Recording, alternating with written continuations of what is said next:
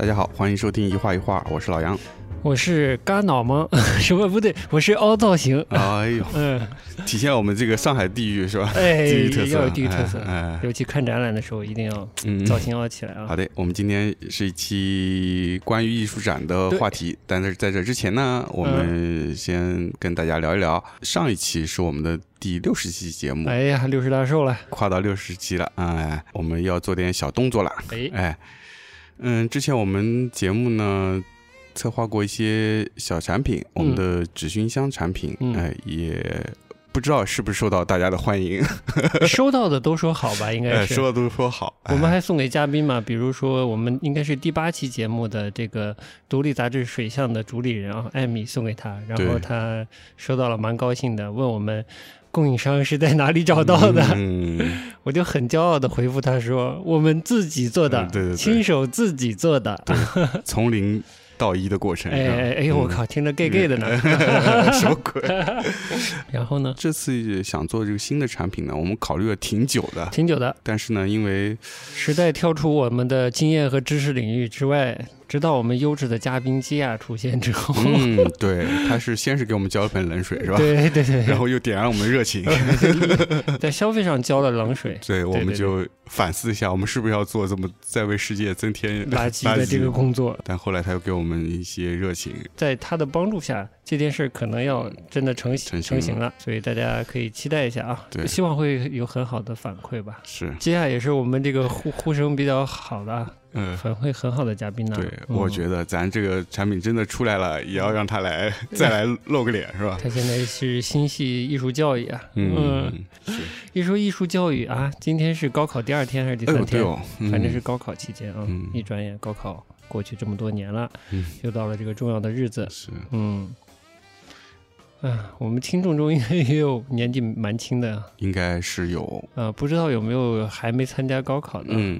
嗯，只能预祝大家这个顺利啊，对，因为今年真的是很不顺的一年，嗯。哎，我们希望大家还是能够至少在学业这一步能稍微顺利一点啊。稍微顺利一点，嗯，这要让我聊聊高考，我一下就唰唰唰给你聊一集出来，直接变成高考节目高考。节目了。哎呦，呃好好，今天就高考就先不说了。高考的这个教育，我们可以等接下来写完吗。可以的，可以的。他应该最近蛮有兴趣聊聊跟艺术教育啊、考试这些相关的话题吧。好嘞，这就是我们第一个小消息，是吧？小消息，就透露不说太这么多了啊。嗯第二件事呢，我们也考虑了很久，对的哎，深思熟虑之后，嗯我们会把我们的节目变成一个收费制的节目。嗯，就是一个会员制的，一画一画会员制要开始了。会员制要开始了，嗯哎，当然了，这个价位是非常亲民的，那那相当亲民。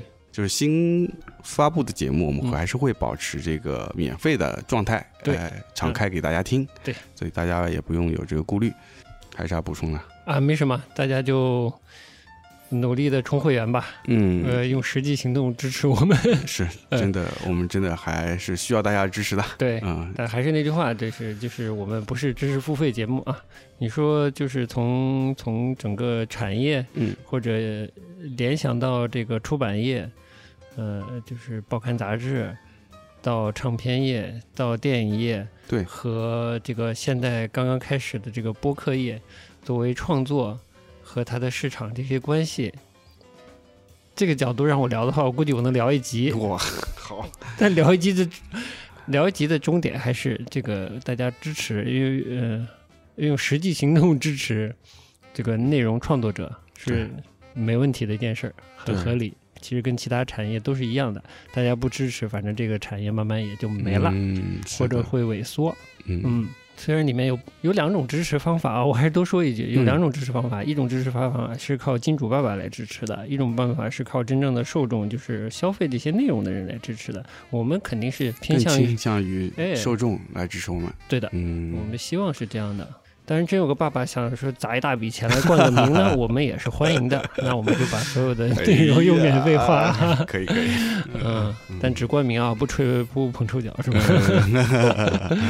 嗯，嗯可口可乐一画一画节目现在开始播音了。哎呀，你这直接就给人冠名了，哎呦，这种牌子不需要我们这个帮他啊，所以我就随便用了。嗯，嗯，好的，行，那怎么今天这个我们的小消息先透露这么多？好的，嗯那我们就进入我们的正题，嗯，来聊聊最近刚刚看过的一个展。呃我们一话一话聊天室里面有听众也嗯跟我们推荐了这个展览，嗯，在上海的展览，嗯，也是应该算是这个今年疫情之后一个比较重量级的展吧。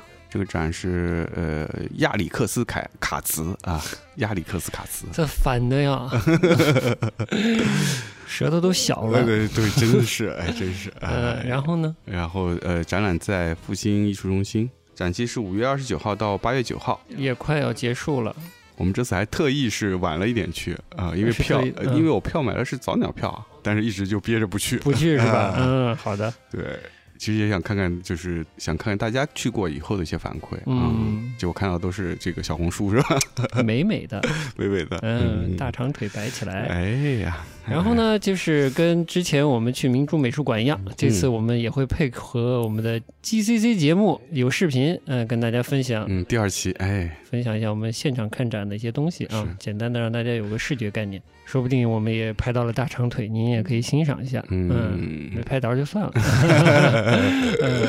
我们到时候拍到老阿姨，啊老阿姨，我们聊了很久，呃，这个一会儿说起来就说起来啊，说不起来就算了。对对对，嗯，反正这期的 GCC 会放在我们音频节后节目之后再上线。嗯。呃，凯凯茨嗯，卡卡凯茨还是卡茨？卡茨哈。啊卡茨卡茨，嗯，就是说的，就是复兴艺术中心嘛。嗯。复兴艺术中心我是第二次去，你是第三次，哎，对，你我操，你比我还熟，那必须，你就比我多去了一次 呃网红展，那叫什么来着？草间弥生，草间弥生。嗯。对的，我也是才看到资料嗯，显示，这个复兴艺术中心这个建筑它的设计嗯。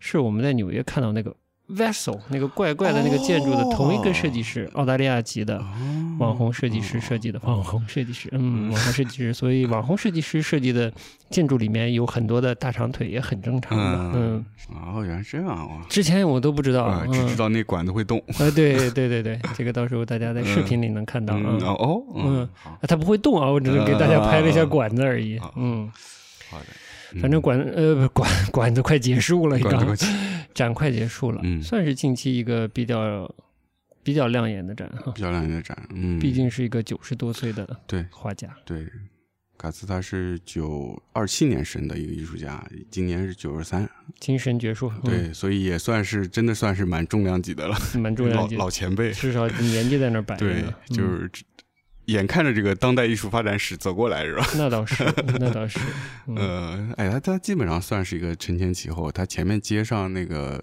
现代主义那一波，嗯。啊，然后后面就接上当代艺术这一波，嗯，然后他基本上谁都没顾，就按自己哎，画法对对对，画的是吧？特立独行，特立独哎。行。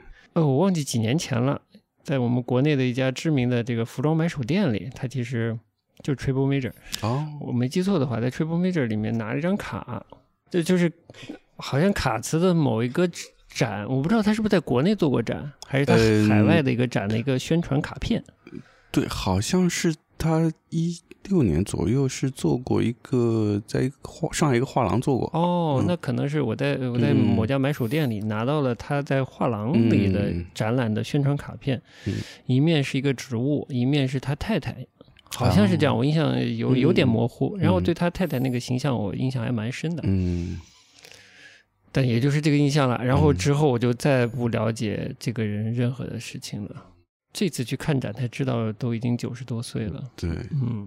其实凯茨我也没有那么熟悉，我当然嗯知道这个艺术家，也知道他年纪比较大了，大概的画的风格和他主要画的一些内容也大概了解，但是说实话没太看过他的东西，就特别是现场看。嗯。那是前几年在上海那画廊展我也没去，嗯。没看到过，倒是前两年的这个上海的这些艺术博览会，它倒是越来越红了。基本上每一年的艺术博览会就会有一些欧美的画廊会，嗯，带着他作品过来嘛，嗯，就不止一家画廊，不止一家。哦，嗯，那他签的不是独家了，还是他肯定是有欧洲，比如说美国、哦不同区域啊、的，结果都带来了，哎，真是有这种现象，所以就感觉是商量好的。主打星，所以也可以看到，说这次在国内这个应该算是他第一次国内美术馆级别的个展。嗯我觉得是跟之前艺术博览会这些画廊开始关注它，整个市场开始关注它，也是有一定的影响吧。嗯，那我插一句啊，跟他同辈的这个爱丽丝尼尔，说不定过一阵也也能来呢。嗯，而且他们这个画面的气质什么都挺像的，嗯呃，都是纽，而且贝斯在纽纽约感觉，对对对。嗯怎么说呢？你从绘画基本的样貌上，你怎么形容它呀？有一个说法是，他说他是波比较波普嘛，嗯但是他其实是比波普早了，他的这个风格的确立、比波普早，而且，嗯，我觉得他整个整个创作的生涯基本上是跟艺术界潮流的这些风格或者是这些流派是背道而驰，或者是不是不是背道而驰特立独行特立独行，就是嗯他是在这些嗯风格流派之外的，嗯但是非常边缘，但是他跟这些艺术家嗯，关系都很好。是吧？对，但是他没有参与到他们的这些艺术活动当中去，嗯，就一直保持自己这个画风，嗯，这还对，挺不容易的。画面就是非常简洁，嗯看上去非常的 peaceful，很宁静。所以有意思是说，他的那个作品，如果我们把它放到当时他刚开始出来五十年代，包括后来六七十年代，他的画风其实在那个时候是非常嗯突出的。嗯，这个突出可能是在当时是不好的一点。啊，虽然说他做呃学艺术出身，然后做展挺早的，毕业大概没几年就有画廊做他展览，但是因为当时的风潮是说，整个纽约风潮是说非常先锋，特别是那会儿他刚开始出来的时候，最火的就是那个抽象表现主义。然后就是波洛克那一批，罗斯科这一批，然后就是撒起来，然后对，就是就是要那种潜意识冲动潜意，识，嗯，他的东西就完全相反，嗯，他是非常克制的，他的画面、嗯非常克制，非常冷静。我觉得他的画呢有复杂的一面，有复杂的一但是这表面上还是轻松无比、欢欢乐乐的、gay gay 的，嗯，是是是有点，呃 有点吧，有点有点，嗯。嗯嗯。对，但是刚刚回到刚才说那个叫啥，嗯，就当时那个，环境啊，你的意思说当时那个环境它有点格格不入，它有点老派，是不是？对老派，其实它有带着一丝霍破的那种有美学，有嗯，但我觉得它都市感没有那么重，因为它不太画背景啊、建筑啊、对对环境啊，对对对，那大背景都是平平接近于平平涂吧，就一个颜色解决掉了嗯，对的，嗯，对。所以它显得有点老气对，，嗯。特别是它那些有些风景的画和那个花卉，就是特别有那种呃有点 old fashion 的那种，呃，有点嗯怀旧的那种气息，怀旧气息，嗯。嗯但是因为他生活在那个时代，他必定会受到这些流派的一一些影响，只是说他怎么消化它。嗯还有一丝丝所谓的这种东方式的这种宁静的那种感觉。嗯，行，这个到时候我们的听众看到 GCC 大概也就明白了，呃，不明白直接上网搜也可以，去到西安的美术馆看到嗯波洛克的画，看到罗斯科的画，你会觉得那个是已经离我们有距离了，有距离，是那个时代在探讨的一些绘画上的问题。嗯但是他的就不存在这个，嗯可能这也是他一直特立独行，嗯，好的一面，就是他嗯不会，嗯，跟着一个潮流，然后又被潮流刷下去。嗯、我觉得可能也有敏感度，以及这个我们所谓的大众文化呀，嗯甚至所谓大众文化演出来、呃、衍生出来的所谓波普，一直没有变化太大，可能也有关系。嗯怎么说呢？他不是呃九十多岁了，但是他还是为这个展览特别拍了个小视频，对对对，里头他也谈到了他自己，他蛮专注于所谓的 popular culture 的，嗯就是一种大众化的文化。嗯那我觉得是他，如果这个大众化文化它抽出来的那符号还没过时，嗯它不会很过时。嗯，对，或者说你现在看浮世绘，你觉得很过时吗？就有些服饰会嗯好像也也不一定过时，只要敢于大留白，嗯，不一定很容易过时啊。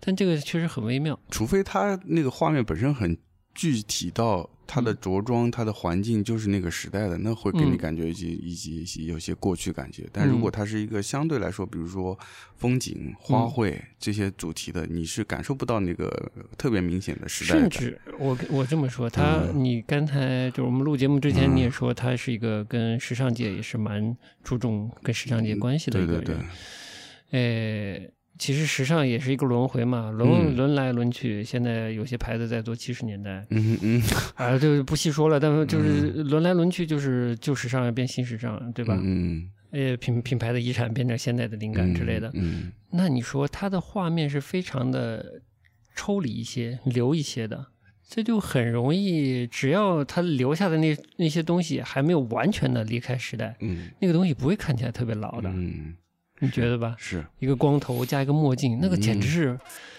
未来的永恒。永恒，对 对。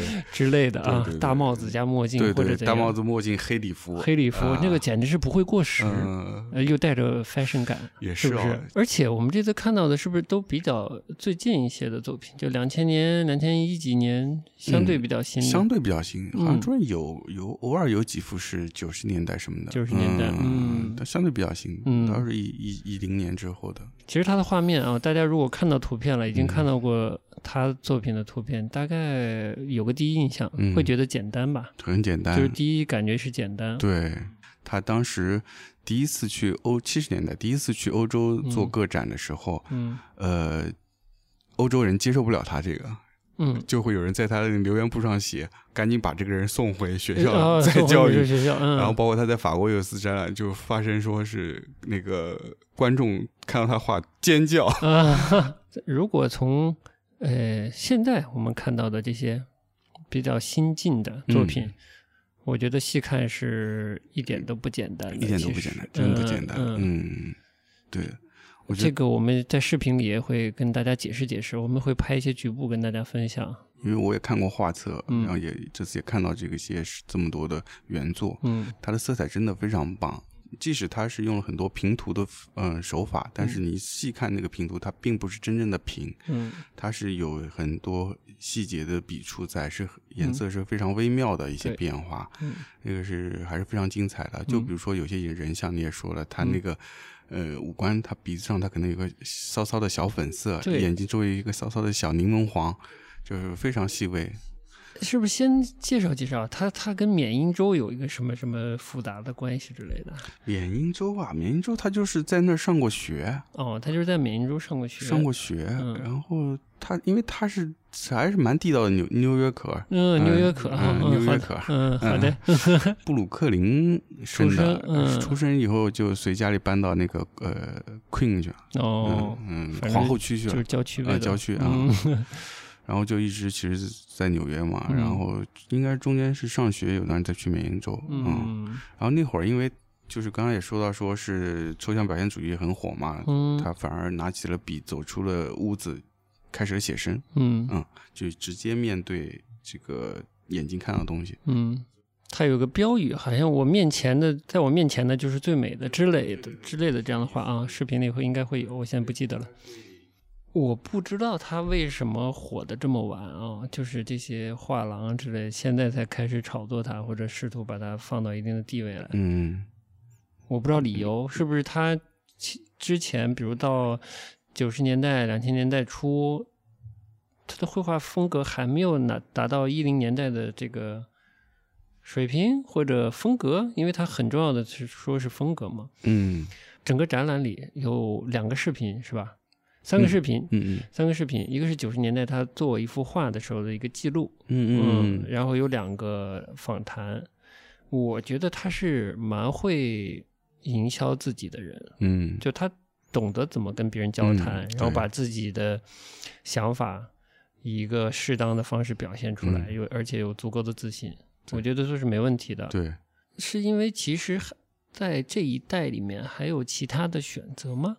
嗯。你比如说爱丽丝尼尔也是没有那么一样，但我觉得有相似之处，相似。有相似之处，，也是没有那么受到重视。嗯。我觉得是整个绘画嗯。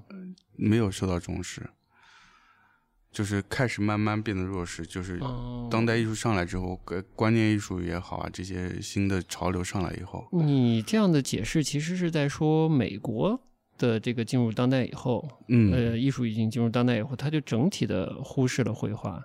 只有到了二十二十一世纪的这个头十年，开始把沃霍拿出来炒作，之后可能慢慢又又开始回一点点绘画了。美国的，嗯对，而且因为沃霍其实也不算非常绘画，对啊，我就说那嗯会儿他先把一些丝网印这种概念的东西拿出来之后，是不是沃霍过去了，又再再找一些绘画的偶像来塑造啊？因为我发现他挺会聊天的，对，嗯其实他真的蛮会营销，所以嗯他他其实活得挺好的，嗯就是他画廊销售的其实是不错的，嗯。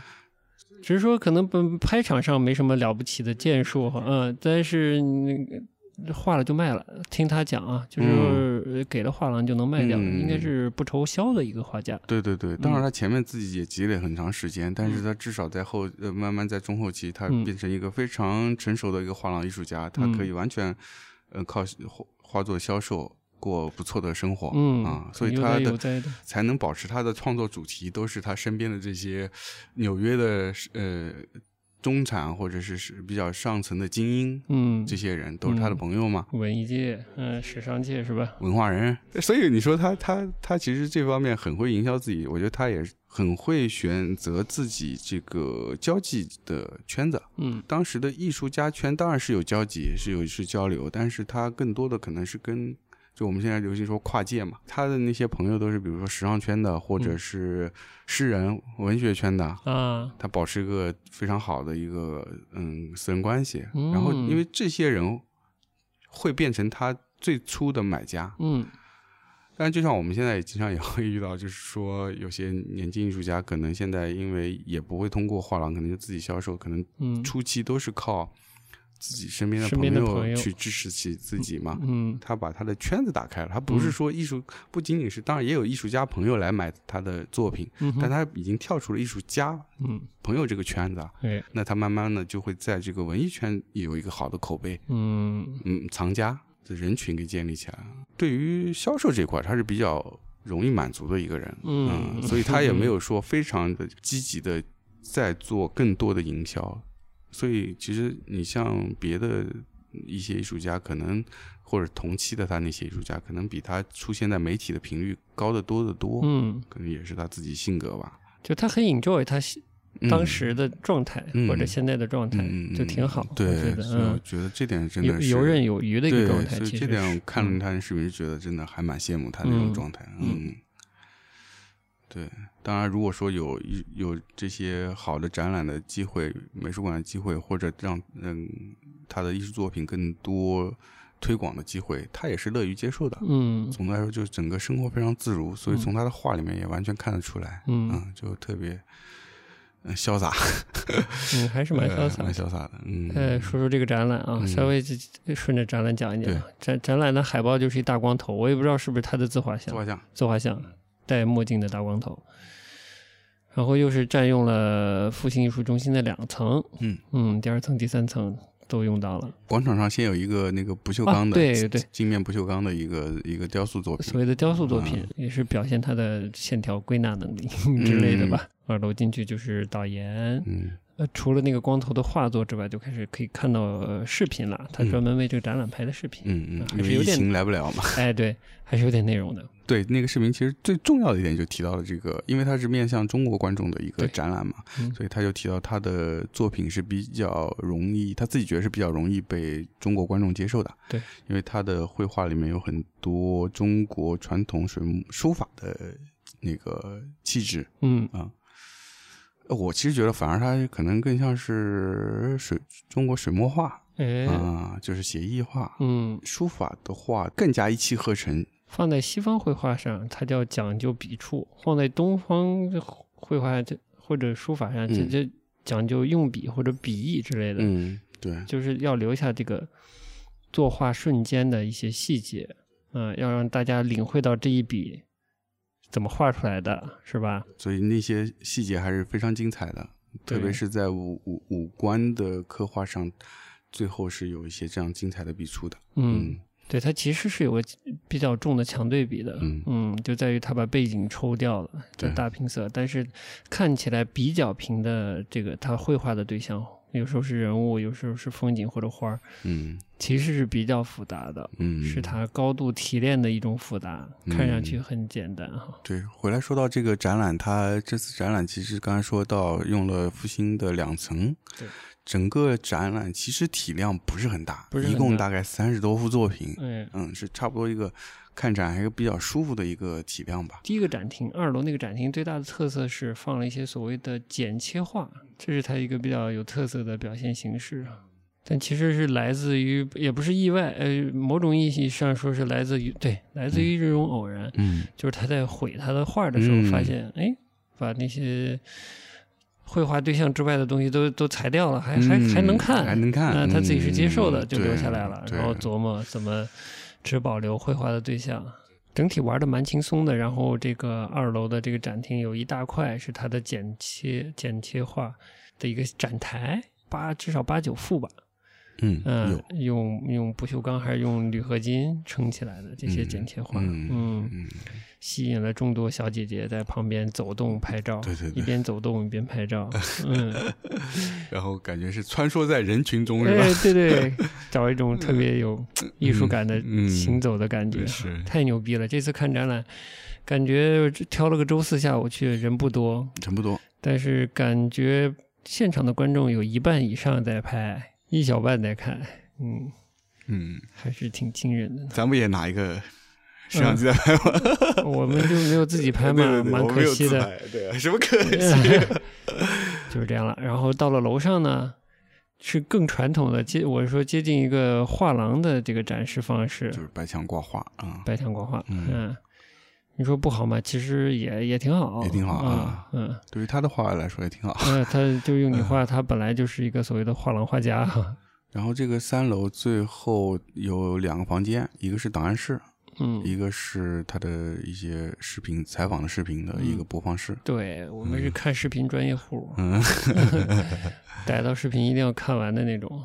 档案室里放了一些他的画册封面呀，展览以前展览的展览传单，传单对，嗯传单、杂志封面，还有他什么写给年轻艺术家的信。呃，我其实看那个那那一块小档案区的时候，有一些什么想法。嗯我觉得有趣的是，就是他他很认真的保持住了这个相对严肃的绘画的态度，嗯，跟以前的有带有功能性的插画或者时尚插画有一些衔接性。对，就他没有太放纵自己。其实你要嗯看现在的欧美的这种时尚杂志，里面也有插画，有的插画真的把自己放的好飞好飞哦，没有那么放纵，你反而看起来会轻松一些。嗯，就没有他比较克制，你反而容易跟他交谈。就他嗯觉得他是个正常人，他没疯。有的插画呢，你就觉得画画那人已经疯了。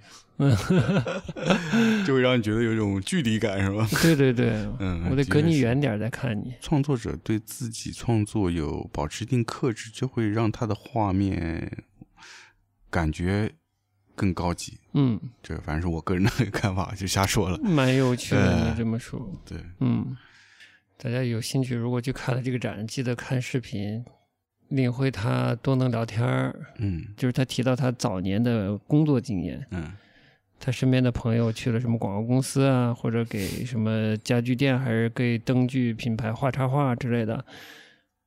在十几岁，可能十几岁那个年代，我不知道是不是上大学了，反正他干过两件事儿，画过产品类的插画，嗯后来是上了艺术类的学校，我不知道是不是已经上大学了，还是上大学之前的一些进修的过程，学学画古典类的绘画。嗯我觉得就这两个东西对他的影响是非常深的。嗯呃，这这两个东西，即便他九十多岁了，还是在他的绘画里看得到，嗯，就是插画和古典的绘画，其实都看得到都。看得到。他说出来这些经验和他现在的表现是一致度很高的，嗯，是两个看他绘画的还蛮重要的钥匙。是，嗯，嗯还有一个就是，其实他说了很多对于时代啊，对于年轻人艺术家呀、各种状态的东西。但他说了一件事，就是艺术家其实蛮多的，大家有兴趣看。但有一点是，就不能抛弃时代，还是画要跟时代有关系。嗯画是个文文化的东西。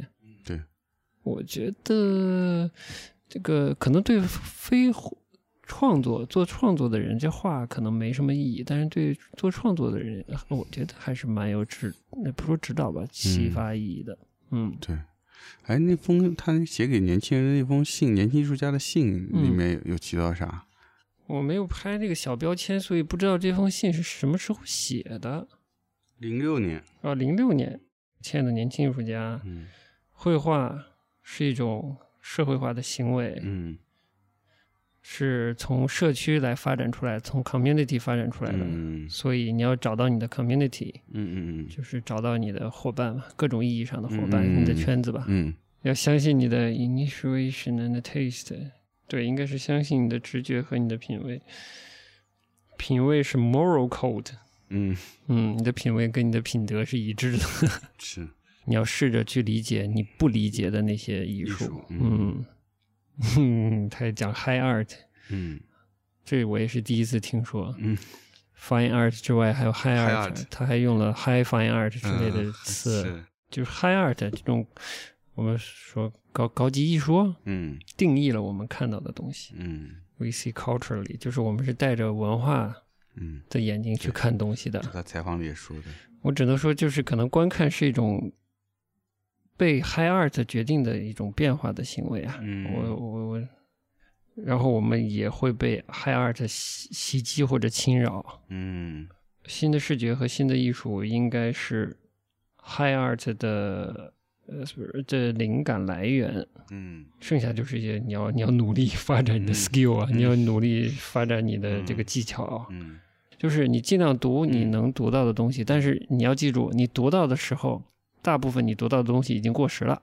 你的受众呢，是你 deserve 的，就是你值得上、你配得上的那么多受众，嗯就是你配得上多少，你就有多少受众。嗯，如果你想扩大和发展你的受众呢，需要你有相应的 energy，你有相应的能量，嗯，你的收获跟你的付出是相应的。相应的，嗯如果你失败了，你至少还学到了一些东西。嗯 好运，大概就这意思。嗯嗯，就是这是这是他对一个做艺术家的他认为比较基本的一些修养。嗯啊，这跟成不成功其实没关系。没关系，嗯，你，就做到了，你也不一定成功。就像他一把年纪了，好像才刚有点成功的迹象。是的，是的，有一个采访里问他对年轻艺术家有什么嗯建议，他就说。一个星期画六天，每天画六小时，画个六年，你看看你还不想，还想不想画？还想不想画，然后再说是吧？对对再说下一步，对，访谈里说到的这个嗯跟文化的关系，嗯我觉得是比较难的。对于一般的艺术家来说，嗯就是理解文化这件事情，他是比较说的比较白，他是抓 popular culture，就是这种大众文化的，这会使他的画儿可能容易读，负担小又好看。我觉得他是刻意的选择到他的画面的这个文化的，有文化载量这个词太太重了是吧？嗯，有点太装了，但呃我觉得就是大概这个意思吧。他嗯想放进去多少，嗯想拿多重、多重或者多轻的东西跟大家沟通，这个他是认真思考过的。嗯比如这幅画，我只需要一个光头、一个墨镜，嗯它的文化的量就够了，它就够 popular 了。这是经过精心选择的嘛？嗯嗯，就是你要判断你拿什么文化意义上的内容或者符号来跟人沟通，然后才是你怎么画这个东西，你倾注多少平涂的技巧，倾注多少这个古典的细腻的技巧进去，怎么够这个东西？是，所以他一直在强调他作品的风格这一个点。对这个风格当做是他作品像一个容器一样，啊，我在这容器装多少内容，我自己衡量，我觉得够了就够了啊，我觉得不够，我再往里添点儿。对的，对，所以他，我觉得他自己一直反复强调的就是两句话，基本是他自己创作的一个精髓。一个是说这个风格即内容，嗯。第二个是说呃现实即现在，嗯。嗯，嗯。就是他要记录当下现在的。看见的东西，嗯。不断的记录。然后嗯。另外就是他更注重风格的表现，嗯。所以他也在那个采访里会说，有很多人说他的早期说他的作品就嗯。没、没什么内涵嘛，哦 比较单薄嘛。哦啊、但嗯，我觉得内容是靠读的人自己去读的，嗯嗯你自己观者你有多少内容可以填进去，是你自己的事情。这完全是，就比如说他画一些纽约的文化圈的符号吧，嗯呃那我就是不认识。从文化解读的意义上就少，或者你他给你的附加值就少，嗯你更多的可能只能看到一个肖像。嗯但如果他画个鲍勃迪伦呢，嗯 之类的是吧嗯？他那个文化内涵马上就通过这个人物就是要折射出来了。就是你去拿你自己的文化储备和呃这个嗯。鉴赏的阅历去看一个东西的嘛，嗯嗯。是。他选择，其实他，我觉得他精心选择了一个相对比较轻的一个状态，这是他精心选择的。嗯。实际上，他喜好的或者他专注的，就所谓是 popular 呢，popular 嗯 culture 呢，嗯，这个表现和他的陈述是一致的，反正，当现在整个艺术圈掺入更多更多外界的东西，比如说时尚文化，嗯。比如说流行文化嗯。进来之后，他的东西反而被更多的关注到了，嗯。让他有了在他这个创作生涯的晚期有了一个机会，说我又有一个提升的空间了。本来的话，他就是一直是这个风格嘛，嗯他其实上升空间是很小的嘛。嗯那，到了这个价位，基本上也很难动了，嗯又已经九十多岁了。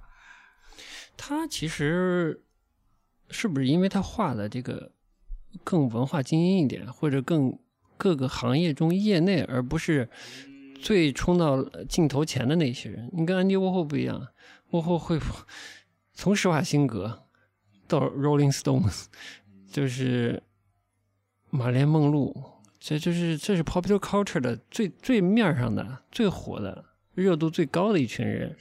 嗯，他可能是画的相对，就是比如说画诗人，对。画什么策展人啊，包括爱丽丝尼尔也是，他画的都是文化圈，是看书的人，是是写书的人啊，哎，是做做文化的，嗯，就是他虽然他关注所谓的 popular culture，但他画画的对象没有那么的一线的 popular，嗯嗯。他可能最多也是画过几个超模，从市场炒作的角度上，嗯。嗯，它的含金量是低一些。至于说他的绘画风格，你如果横向跟英国现在最火的人比的话，嗯他可能又稍微克制了一些，是吧？嗯，是哦，是是是，是，是把它挂挂进家庭里是好合适，嗯他又克制，呃，又丰富，嗯，远看还都是，尤其有风景，看起来还是比较温柔的那种比较温柔，嗯比较温暖，对，嗯，然后很优雅，又有现代气息，哎所以它其实有一丝怀旧，对又有一特别适丝对，合所以家庭。你要从学术的角度上说，我就不知道了。对，就不知嗯道这个学术领领域是怎么定义它。大家可能没有太把他的这种绘画风格的尝试太去重视它，或者太去欣赏它，嗯太去研究它。但你说有有多少同类型的画家吗？也没有也哎没有哎就是他这种平衡感，其实也还是蛮独到的，蛮独特的。他的这个风格其实也影响到一些他后辈的一些艺术家，哦，画那个索尼克 Youth 封面那个护士的那个理查德普林斯嗯嗯，包括那个奥佩也是影多少受他影响的。嗯。伊丽莎白嗯佩顿嗯，也是有很多那个人物的肖像画是，嗯，能感受到受到他的一些绘画方式的影响。那只能说就是某种意义上，他的克制害了他，嗯让他没办法更出名，嗯但是让喜欢他的人能更容易的买到他的画，嗯，其实是这样的。嗯我觉得其实是蛮好的是嗯是可以这么说。从市场的角度上说，比梵高命还是要好好多了。那是那嗯必须啊。嗯，但是从市场明星的角度上说，他已经是比较晚了，嗯九十几岁是开始这个画廊、嗯艺术机构开始捧了。嗯我就跟你说，这个路径有点像弗洛伊德晚年的时候，嗯，弗洛伊德也是画了一辈子，画了一辈子。啊、嗯，到了晚年开始这个拍卖市场上开始炒起来了。我不知道弗洛伊德原先画廊销售的怎么样，可能还我觉反得是卡斯还好一点呢，可能我觉得他销售应该问题不大吧，应该也不大。嗯，他应该也算成名比较早的，很早泰特什么就开始收他了。嗯嗯嗯他也到欧洲其他国家做展了。嗯嗯，就我觉得问题不太大，但你说真的是被市场高度认可，高度认可那可是成为明星级别嗯还没还比较晚的嗯嗯对，我觉得卡斯也是一样，原先是没有，嗯还没有到明星这个级别。他虽然嗯是一个很重要的画家，嗯在美国来说是个很重要的画家，嗯但是没有到明星级别。嗯但是我们这儿一办展就感觉哇塞，来了个巨星，嗯，大家疯狂的拍自拍啊，我就是对你这个看法也打个问号，就是大家是把他当明星看待的，还是当背景 布看背景布看待哎？呦，别啊，呃，我是打深深的问号好吧嗯、不愿意承认这个不愿意 承认，不不，你要正视现实嘛。现实即现在，对，如果如果小姐姐少一些的话，可能我的观感会不一样嗯，。会不一样。我觉得我还是，虽然那天人比较少，我多少还还是被分心了，被打扰了。嗯，而且不光有小姐姐，我发现现在还有小哥哥哥了。哎呦，还有小哥哥加小姐姐哎是吧？组合，嗯，组合，反正啥都有吧，啥都有，挺好的。嗯哎呦，上期我们节目聊了个特别冷的电影，我觉得呃，不知道我们听众里有多少人感兴趣啊？对，那个片子呢会复杂一点，卡斯特画就没有那么复杂了。嗯，所以要不就当风景布了，要不就要不就是他的直接是风景的道道具背景道具布是吧？背景布嘛，就本来他这个 画儿就像那个电影海报嘛，多合适。或者稍微进一步的，就是感慨啊，画了这么久的艺术家，嗯，跟他太太有漫长的哦爱情故事，对对对好浪漫。Over，我嗯结束了，是吧？嗯这是很这是很多国内媒体的推的点。那小姐姐也这么发呀？因为小姐姐也是她只能看到媒体上的这些东西啊，哦她也不会挖呀。嗯，也是 LV 的那个就是放的那个呃访谈的录像，也没太多人坚持看完，感觉。对，等我们看完出去，已经换了另一波，换了好几波了。也是嗯换了好几波拍完走了。嗯，哦，外加一点就是他可能没有太多关键性的东西，嗯他就像你说，他是画家嘛，他嗯没有太多关键性的东西。嗯，这个这二三十年估计。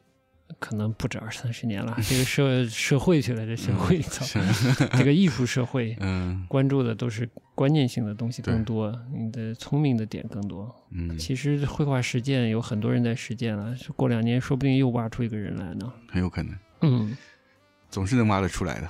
就看画本身吧，我觉得还是能让一般观众能感受到一些东西的。嗯，在现场遇到了一位这个志愿者阿姨，就简单说说吧，因为我们跟她聊了挺长时间，我们这个展览 对这个展览大概有一半时间在跟她聊天，是吧？一小半三分之一，三分之一时间是在跟她聊天，而且是她主动找我们，因为她看我们俩看得很认真，就来跟我们搭讪，啊、然后他是在这边这个馆做志愿者啊，对啊，然后他也不懂艺术，没学过艺术，嗯但是呢，我觉得非常好的是，嗯，自称不懂，嗯自称不懂，但是呢，他很愿意自己去看，自己去想，嗯，所以就提出了一些问题，对，那我觉得还非常好，非常特别。比如说对于这个嘴部的这个光线的处理，对，嗯这个光影关系，上嘴唇的光跟下嘴唇的光不统一，那个光影不统一，是。哎，上嘴唇是那个整个完整的唇形，然后有有那个嘴唇的固有色，到了嗯下嘴唇，哎，只有一半了，呃，呃一个大亮光，一个大亮光、大反光了，哎，哎怎么怎么这样画？